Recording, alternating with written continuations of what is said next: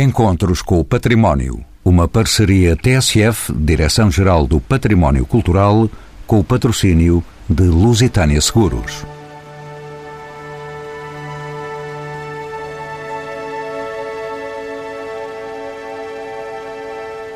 É intensamente tranquila esta cidade, das vacas pachorrentas à paisagem do verde sereno, ao terceirense que labuta dia a dia por condições melhores de vida. Já lá vão quase quatro décadas sobre a tragédia que caiu sobre esta ilha do Atlântico Norte, de pés mergulhados profundamente na história de Portugal. Passaram também 34 anos sobre a inscrição na lista da Unesco de Património Mundial da Humanidade, desta que foi primitivamente denominada Ilha de Nosso Senhor Jesus Cristo das Terceiras, depois das Ilhas Canárias e da Madeira. Atingida na sua estrutura social e económica pelo abandono recente de parte da população militar americana, a Ilha Terceira recompõe-se também desse estrondoso abalo da manhã de 1 de janeiro de 1980, pela autoestima que lhe abre esta pertença a património mundial como caso de sucesso no meio do Atlântico. Cidade pintada a preto e branco e que se transformou progressivamente em cor quente, tropical, é sinónimo de encontro de culturas e de gentes, nunca perdendo a sua escala humana e afetiva. Como é sedutora esta cidade centenária de varandas corridas, lojas, traduzindo a sua vocação mercantil, beirados e chaminés, logradouros e calçadas. São convidados deste programa Francisco Maduro Dias, licenciado em História pela Universidade do Porto e especializado em Museologia, Gestão e Conservação da Natureza. É técnico superior do quadro do Museu de Angra, de que foi diretor. Foi também diretor do gabinete da zona classificada desta cidade. Foi considerado personalidade do ano 2016 pela Associação Portuguesa de Museologia. José Gabriel Menezes, doutorado em Engenharia Civil e Ambiente, foi secretário regional do Ambiente e do Mar, da Educação e Ciência e Assuntos Sociais. É desde 2013 presidente da Câmara Municipal de Angra do Heroísmo. E ainda Nuno Lopes, arquiteto, é diretor regional da Cultura no Governo dos Açores e foi responsável pelas candidaturas às listas da Unesco da paisagem protegida da vinha da Ilha do Pico e da Universidade de Coimbra, a quem pergunto pelas razões que levaram em 1983 à classificação desta cidade como Património Mundial, sendo a única cidade insular portuguesa na lista da Unesco. Não é só a única insular, mas também foi a primeira ao nível português. E eu penso que a razão fundamental foi exatamente o sismo Aliás, é a única cidade que está classificada por um desastre natural e não por um desastre humano, por, por alguma violência, por alguma guerra ou algum dano. Nunca diríamos que um desastre vem para bom porto. Eu penso que esta questão da classificação, à semelhança do que aconteceu depois em Évora também, que replicou um pouco este processo, vem de cima para baixo, vem dos dirigentes para a população e não, e não nasce do movimento da, da, própria população, mas tem a ver exatamente com a criação de uma autoestima, com a, digamos, a necessidade de apelar e das pessoas se reconhecerem naquilo que era a reconstrução do, de uma cidade que tinha sido praticamente destruída a 80%. E, portanto, faz parte, na minha opinião, também de uma estratégia de reanimação moral eh, e, digamos, autoestima e, no fundo, digamos, encarar o futuro com alguma perspectiva otimista e não de desânimo. Francisco Maduro Dias é historiador e museólogo. Bem-vindo de novo aos Encontros com o Património. Que relação existe entre o terremoto que em 1980 arrasou grande parte desta cidade, deixando mais de 20 mil desalojados, e a sua classificação como Património da Humanidade, envolvidos apenas três anos? Eu penso que a relação é, na sequência do que o arquiteto não estava a dizer, é uma relação também de construção de uma certa autoestima. Eu era bastante mais novo na época e fazia e era o mais novinho do grupo que começou a trabalhar nessa questão. E isso surgiu até de uma sugestão da própria Unesco que perguntou porque é que Portugal, tendo assinado a Convenção do Património Mundial alguns anos antes, ainda não tinha apresentado nada. E quando sugeriram porque é que não é Angra, eu lembro-me de todas as tertúlias, todas as conversas, mas porque Angra é uma cidade em ruínas, não é a cidade mais antiga do país, não é especialmente bonita, não é muito grande, uh, está toda partida. Uh, porquê? E foi essa redescoberta, eu diria quase descoberta, que fez com que, espantosamente sim, o sismo se tenha transformado na alavanca e no ponto de partida para a classificação. Uma classificação que também foi complicada a nível Unesco, mas isso poder-se-á falar depois, eu apenas deixo aqui a nota, que é a Unesco estava muito, ainda muitas vezes as pessoas falam nisso, estava muito ligada às questões do património arquitetónico, do património, uh, categorias muito específicas, e a Unesco só tem cultural, natural e depois mais tarde é que teve o paisagístico. E portanto também não deixou de ser uma luta curiosa colocar e, e implantar uma cidade arruinada como património cultural numa série de mentes que eram profundamente relacionadas com as questões da arquitetura, da arte e não propriamente do, do contexto urbano, global, social e comunitário de uma cidade. Na verdade, José Gabriel Menezes, doutorado em Engenharia, é o presidente da Câmara de Angra do Irismo. Na verdade, a reconstrução da cidade foi relativamente rápida como é que foi possível, num espaço de poucos anos, poucos anos, conseguir a sua recuperação? Que meios foram disponibilizados? A reconstrução da cidade foi um processo de facto rápido. Quer dizer, foi rápido naquilo que é, a habitação, naquilo que foi o essencial. Depois houve um conjunto de estruturas que foram sendo reconstruídas ao longo dos tempos e nós ainda hoje temos na cidade algumas estruturas que estão danificadas desde essa altura. Portanto, foi um processo que teve um arranque muito rápido, que teve uma grande intensidade e foi essencialmente um processo de massas, no sentido clássico do termo. Basicamente, o que aconteceu foi que cada proprietário, cada vizinho arregaçou as mangas e muitas vezes em regime de autoconstrução eh, foi fazendo, foi reconstruindo. E esta reconstrução foi facilitada por dois fatores fundamentais. Um, talvez mais importante, natureza financeira. Eh, o governo de então, e bem, eh, resolveu criar uma linha de crédito com juros muito baixos à época. Aliás, os juros àquele tempo eram inferiores à inflação, quer dizer que, de facto, eh, isto acabou por ser um subsídio, embora não explícito, mas as pessoas acabaram subsidiadas para a reconstrução e isso permitiu que rapidamente toda a gente se pusesse em campo. E a segunda, o segundo aspecto que também facilitou muito foi a criação de um gabinete específico para essa matéria que agilizou sobremaneira as questões do licenciamento, as questões da ajuda técnica, porque o sismo de 80 também marca um dos pontos de viragem na construção nesta ilha, diria mesmo nos Açores. O sismo de 80 corresponde ao fim da, digamos, da construção no sentido clássico, em que predominavam os elementos em pedra e as técnicas tradicionais para a introdução das novas técnicas de botão e de, enfim, daquilo que é a construção moderna, que foi feita naquela altura, embora por vezes com grandes deficiências, como agora ainda se nota de vez em quando, mas a verdade é que há uma construção anterior ao sismo e uma construção posterior ao sismo. E tudo isto aconteceu em 4, 5 anos, ou seja, 5 anos depois, Angra estava no seu essencial no que diz respeito ao património uh, privado, ao parque habitacional, estava essencialmente reconstruída.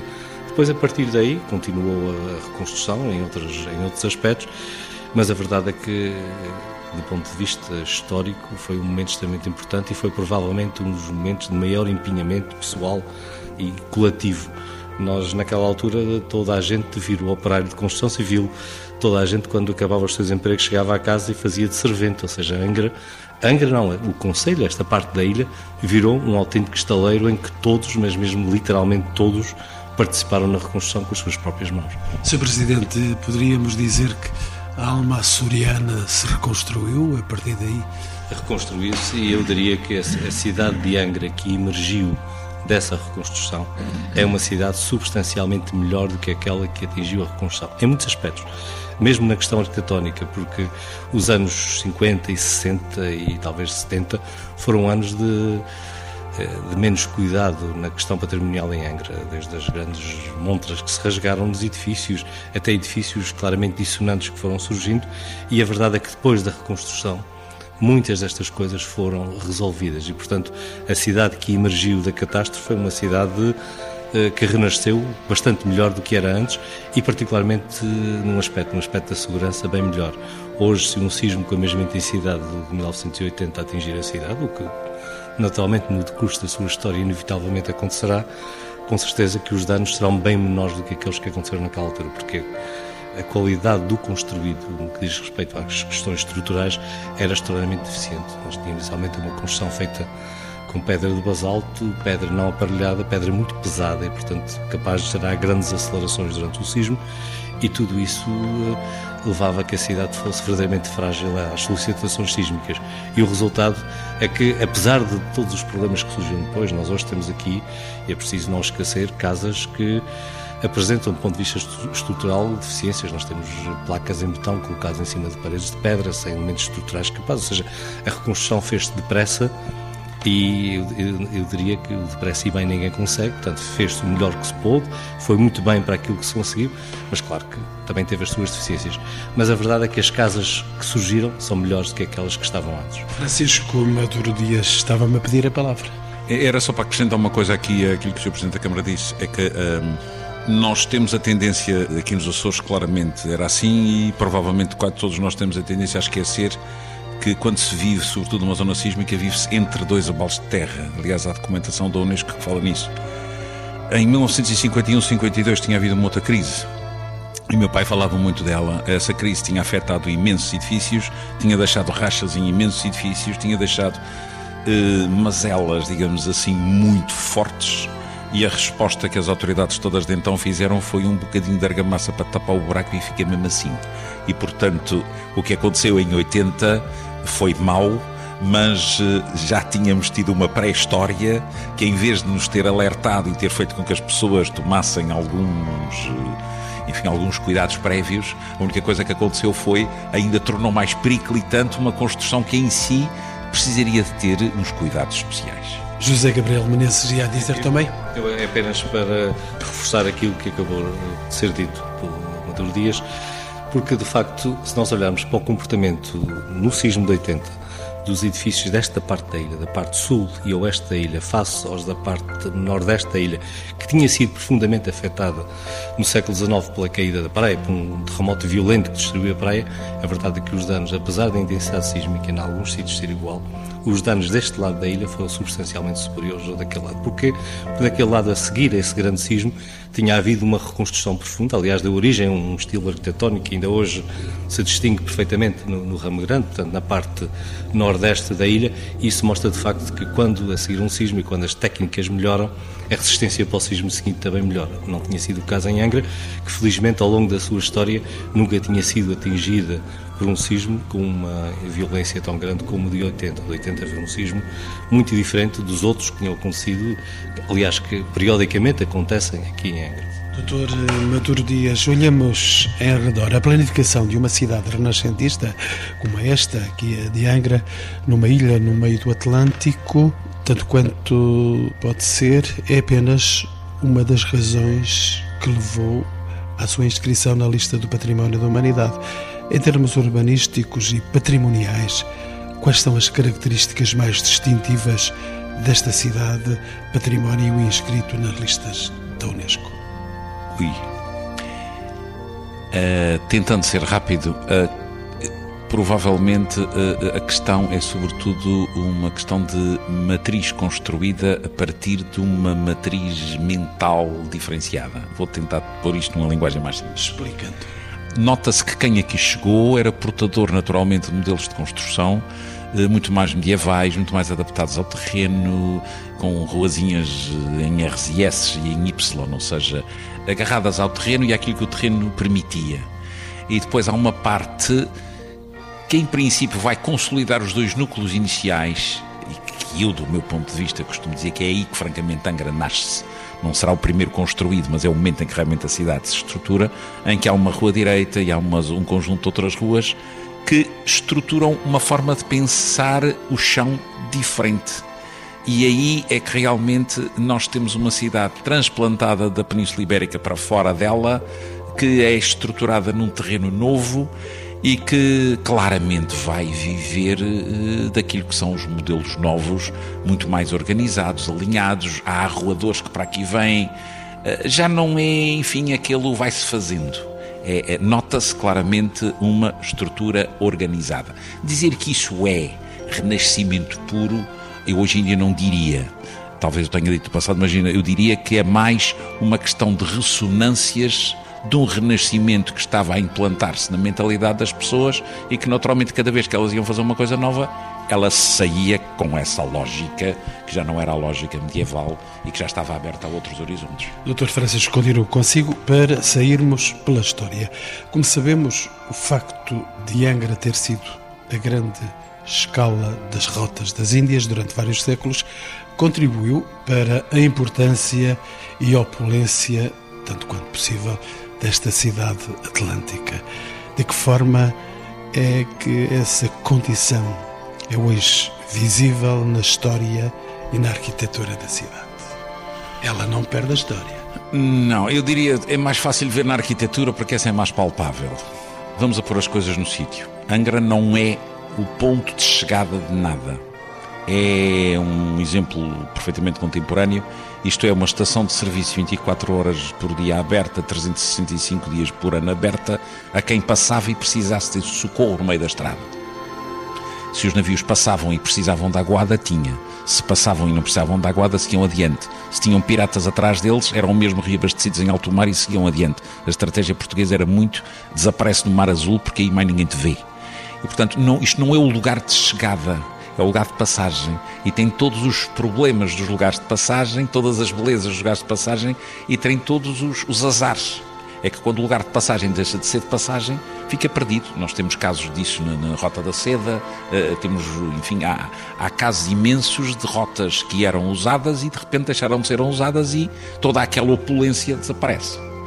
O caso aqui de Angra sente-se essa opulência numa coisa que é uma cidade relativamente pequena. Vamos a ter a noção das proporções. A Ilha Terceira tem 400 e pouco quilómetros quadrados. A cidade de Angra é uma cidade pequenina, mas no entanto chega a ter eh, praticamente nove conventos e mosteiros tenho o primeiro colégio dos jesuítas, uh, tenho uma igreja da Sé que ainda hoje em dia é, é, muito grande por comparação com outras Sés que eu conheço de outras cidades. Só a história de todas as questões hospitalares, a Ilha Terceira e o caso de Angra têm hospitais de não sei quantas nações, porque volta e meia, quando acontecia qualquer conflito, alguém se encarregava de achar que isto era importante. E, e portanto, há, há um uma desmesura, para usar um termo português erudito, há uma desmesura das fortalezas, das igrejas, do construído, aqui, se tivermos em atenção que se trata apenas de uma estação de serviço no meio da estrada.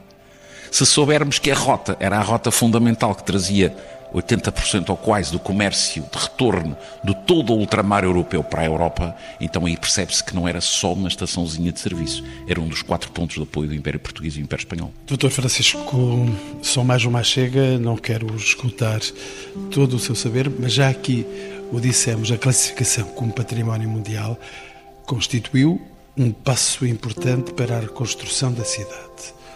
Ou deixe-me perguntar-lhe, foi antes a devastação causada pelo terremoto e a necessidade de mobilizar uma população tão severamente afetada que esta cidade levou à candidatura da Unesco? Uh, eu acho que sim.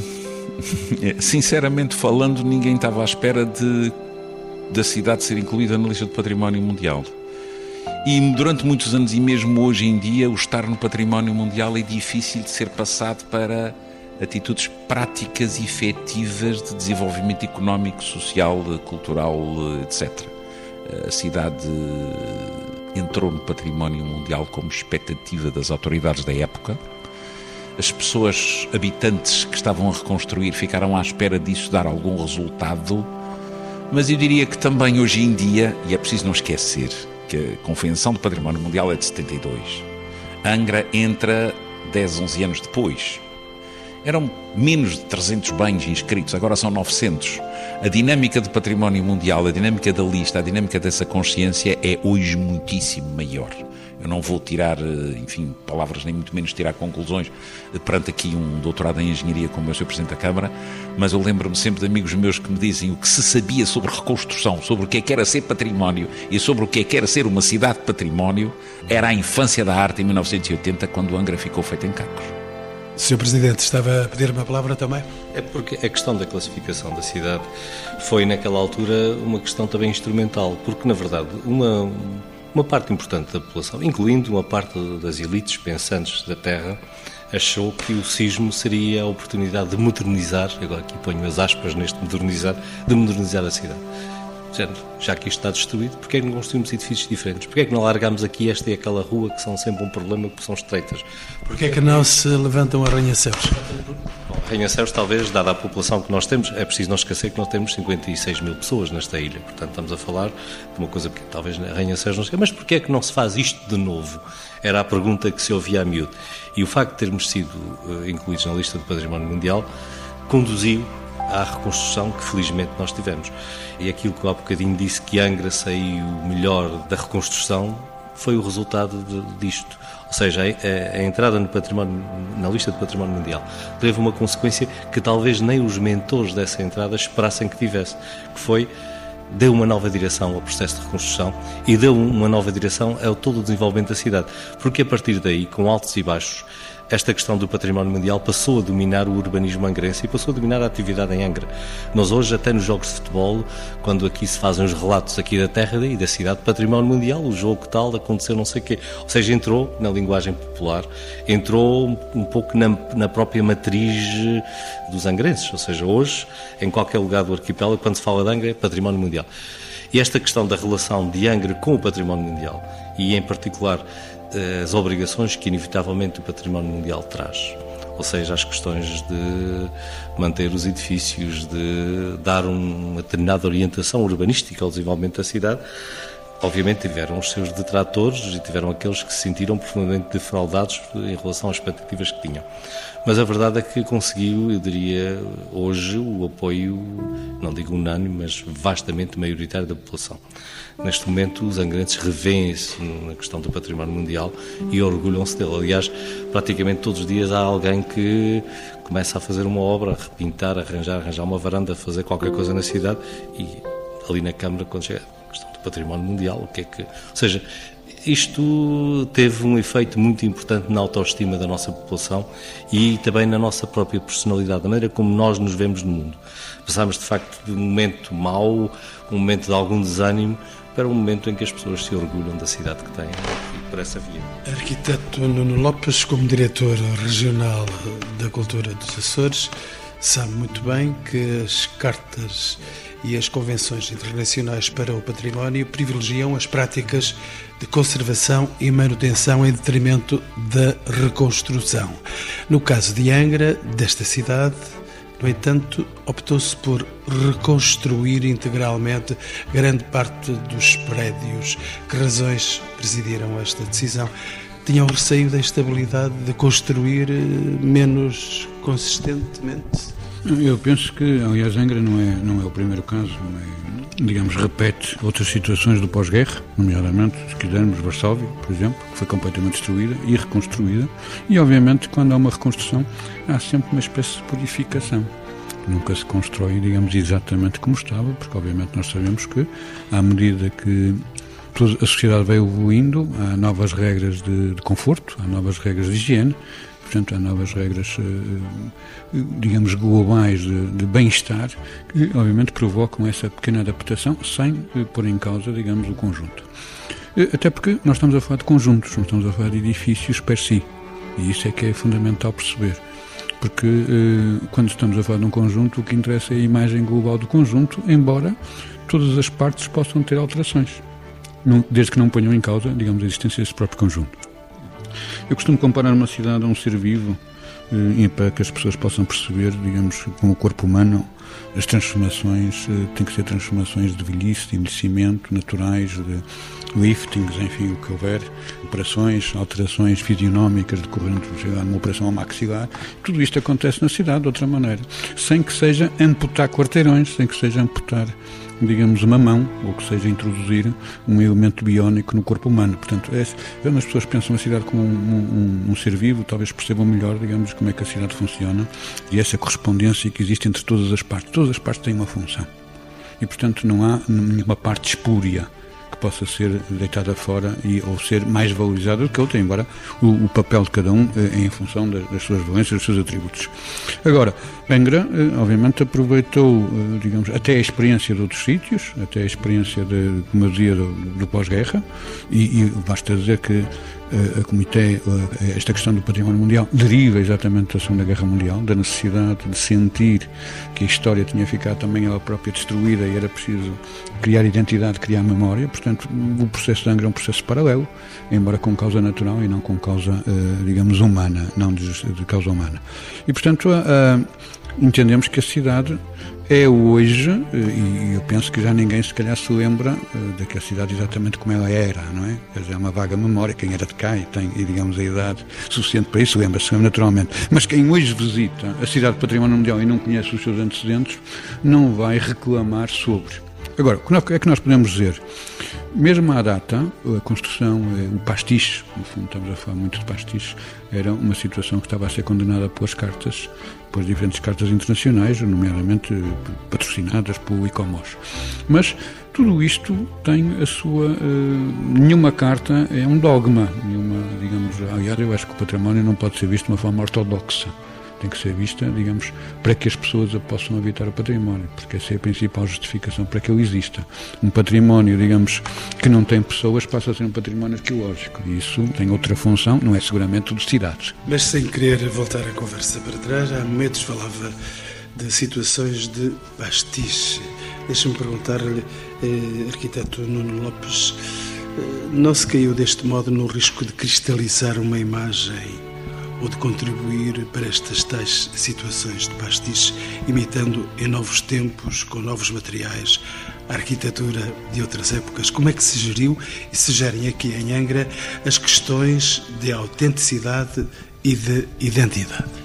Eh, vamos voltar à, questão do, do, corpo humano, se quisermos. Se eu tiver um acidente e tiver a cara destruída, obviamente o que me preocupa é reconstruir a minha imagem, não é adquirir uma nova imagem. Aproveito para corrigir o nariz, se estiver torto, enfim, uma, assim, os dentes, se não estiverem lá muito bons ou, ou já estiverem estragados. Mas é evidente que, que me, ninguém quer ter outra cara, a não ser os que têm alguma coisa a esconder, ao fisco, ou, enfim, às autoridades. Mas de resto ninguém quer outra cara, porque, eh, digamos, o seu rosto, o seu corpo é reconhecido pelos outros é reconhecido pelos outros e por si mesmo. E, portanto, há um código que tem a ver com a sua própria imagem. É um código de transmissão de informação, de conhecimento. Há todo um ADN que está, no fundo, na sua imagem. Se, entretanto, eu tenho um osso porque tive uma operação ao joelho e precisei de meter uma peça metálica, ou se não tenho, isso, em termos da minha integridade, se eu verificar, ou da minha autenticidade, eu poderei estar ferido, mas não deixe de ser autêntica a mesma, não é? Portanto, eu, isto era o que eu dizia há bocado. Eh, os conceitos são conceitos teóricos. Aplicados na prática, têm a sua relatividade. E, portanto, nós não podemos ver o património segundo um conceito académico, dogmático, em que ou é A ou está tudo mal, ou é B ou está tudo errado. Não, não há isso na realidade. Todas as cidades são feitas de diferentes, uh, diferentes intervenções, umas melhores, outras piores. Não tem um gosto, a não ser, uh, digamos, que haja uma ditadura que imponha uma regra específica. Portanto, as cidades têm, digamos, estas questões de mais autenticidade, menos autenticidade. Agora, por exemplo, a proposta da Universidade de Coimbra, na altura em que foi feita a candidatura, uma das questões que se punha era como é que nós vamos explicar. A... Aliás, trabalhos onde eh, esteve presente. Sim presente. Eu tive muito gosto em estar presente e não foi uma candidatura fácil, exatamente por causa destas questões. É assim, como é que os monumentos nacionais que intervieram a partir dos anos 50, desfazendo, remontando, mudando, introduzindo betão, pondo em questão, inclusive, algumas questões estruturais com o peso que acrescentaram de novas estruturas em cima de colunas fragilíssimas, por exemplo, nos gerais, como é que nós vamos explicar à Unesco que isto é mantém autenticidade e integridade? E nós recorremos de um exemplo muito claro. É que nos anos 60 o Instituto Arqueológico ganhou um prémio da Europa Nostra e tinha todas as asneiras que hoje nós consideramos que se podem fazer, todos os assassinos se podem fazer no património. Cimento, paredes, obviamente, em que a transpiração e a respiração desapareceu, introdução de telhas novas, todas as asneiras que, no fundo, eram o melhor que se podia fazer naquela altura. Passados uns anos, a Via Latina, conosco lá, recebeu um prémio exatamente da Europa Nostra. E entre uma intervenção e outra é água do vinho, não, não tem nada a ver uma coisa com a outra. Isto significa que, na altura, e nós não podemos dizer que não houve autenticidade ou que não houve uh, preocupação na manter a integridade. Na altura, os conceitos eram diferentes. E, portanto, nós não podemos ver hoje, não podemos olhar para, para trás e ver tudo à luz dos nossos conceitos de hoje. Temos que ver em função do tempo e da época e dos conceitos que havia na altura. Mas há algum tempo estava a pedir a palavra Maduro Dias para dizer eh, são três comentários, isto, ambiente de tertúlia acaba por ser assim. Eh, primeiro, há uma coisa que eu me socorri muito já quando tive responsabilidades nesta área, que era eh, perceber no dicionário o que é que é pastiche. Pastiche é aquilo que nunca existiu, feito com a aparência de ter existido. É diferente de, depois de um terremoto ou depois de um bombardeamento ou de uma destruição, voltar a pôr uma parede em pé como dizia aqui o Presidente da Câmara, Everton, ninguém quer um dente de cada cor.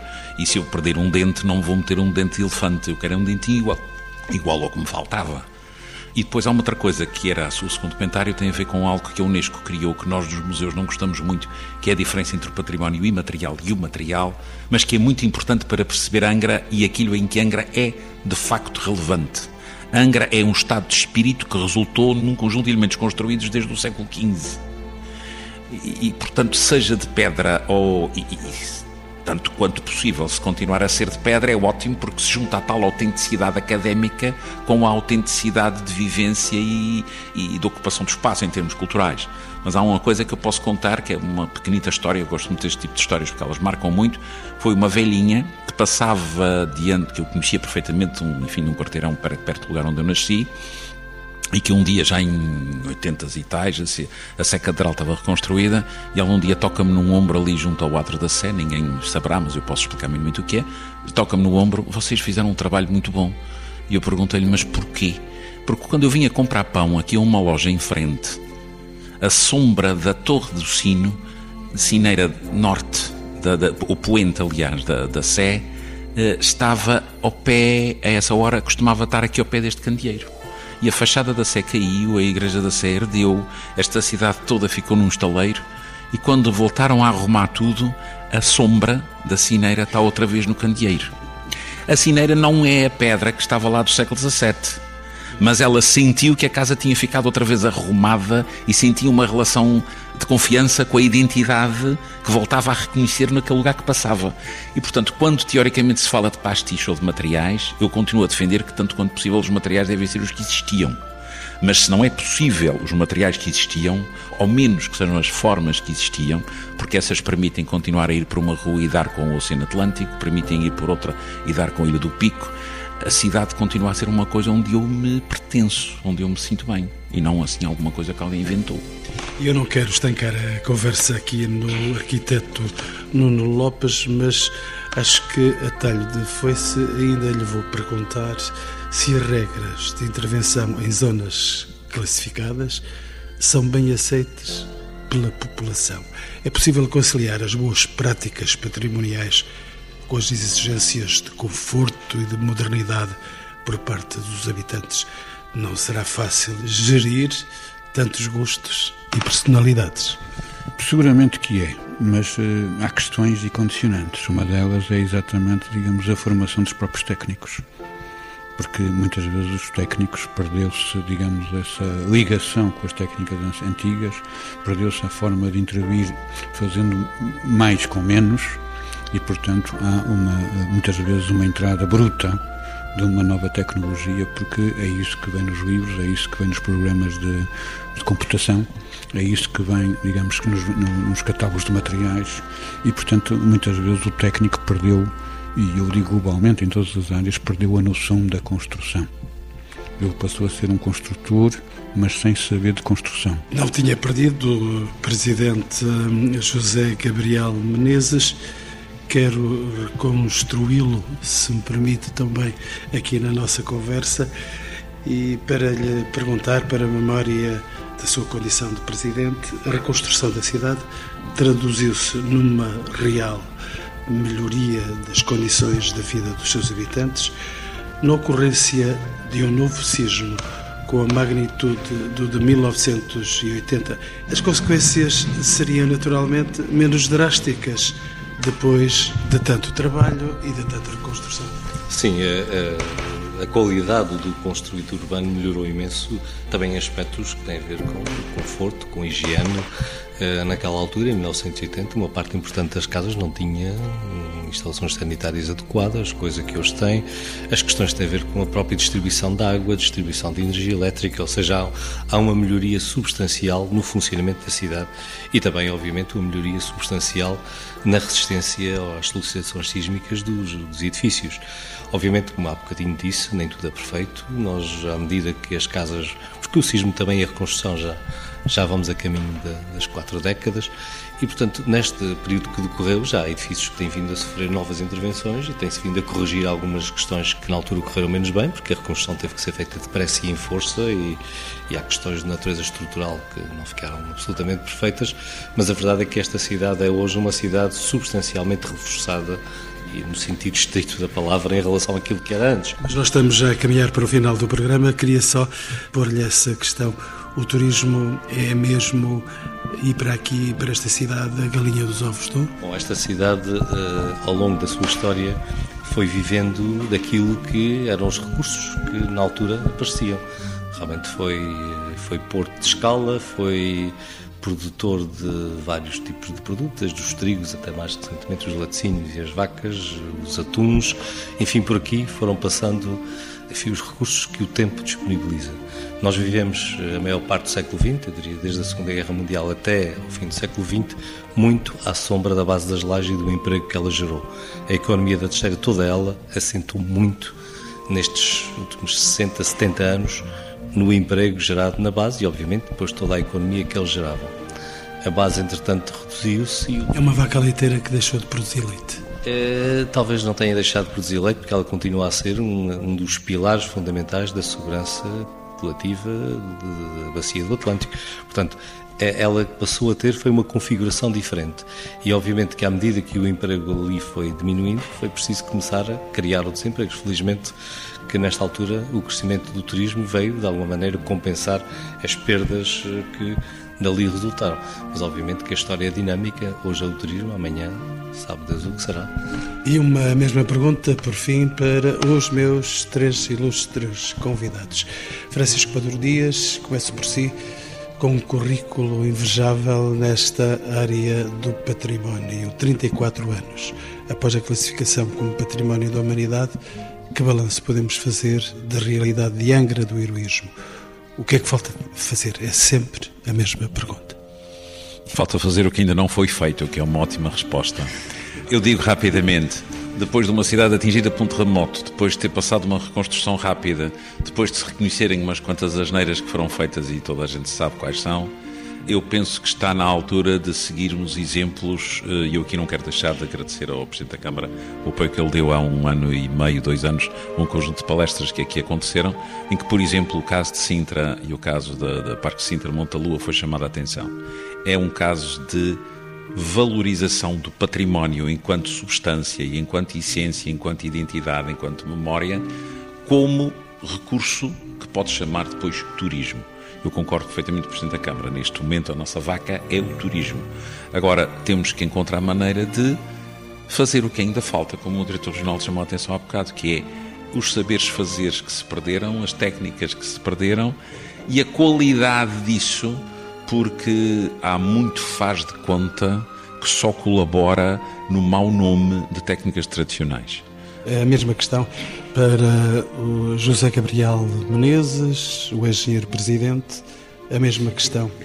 Um balanço? Que balanço? Eu faço um balanço extremamente positivo deste período e faço partindo de, de uma chamando a atenção que nós partimos de uma cidade em ruínas para uma cidade que hoje todos lhe reconhecem a beleza e o equilíbrio, mas obviamente que esta questão do património e mantendo a metáfora do corpo vivo, enquanto a cidade existir, a vida tem que continuar, o que quer dizer que em cada momento, em cada dia, haverá coisas a fazer. Isto é uma tarefa que nunca ficará completa porque a cidade quer-se viva e quer-se em evolução. Nós continuamos a ter um conjunto de edifícios que precisam de intervenção. Aliás, temos vindo a fazê-lo paulatinamente e temos vindo a tentar recuperar alguns espaços e vamos ter que continuar esse percurso. E eu garanto-lhe que cada vez que nós resolvemos um problema, abrimos a porta para resolver outros dois ou três a seguir e assim será com certeza. A cidade, enquanto estiver viva, terá necessidades. Mas uma coisa é certa, a entrada na lista do Património Mundial foi uma das melhores coisas que aconteceu na história da cidade de Angra. E por fim, arquiteto Nuno Lopes, em breve, em síntese, em poucas palavras, o homem que tem desde 2014 as tarefas da cultura dos Açores e para não ser diferente a pergunta, repito-a, que balanço? Que balanço é possível fazer? Há muito trabalho por fazer, como sempre, não é? O trabalho não se esgota, o que é uma vantagem. Não, é? fica... Nem sequer para os arquitetos. Não, os arquitetos agora têm menos. Os, os, arquitetos agora têm que, têm que mudar um pouco as agulhas também, porque os processos, eh, digamos, com a crise, obviamente que as questões eh, alteraram-se. Mas. Eh, se calhar deixou de haver o mega trabalho, ou o trabalho de grande escala, para passar a ser um trabalho mais pequenino, digamos, de maior responsabilidade, que não de menor, de maior qualidade também. Um trabalho com mais de 500 euros. Eh, eventualmente, que pago, toda a gente baixou os honorários, não só o trabalhador, digamos, eh, o assalariado, como obviamente, digamos, quem está na pressão liberal e o arquiteto não, é, não faz a regra. Mas eh, Sendo que o trabalho não se esgota, eu penso que um dos principais desafios que a cidade tem, eh, até nesta questão do turismo e desta nova, desta nova fileira económica, não é? é exatamente, digamos, como se afirmar como património mundial e não como uma parte dos Açores que por si chamam, eh, digamos, o principal fator de, de atração do turismo.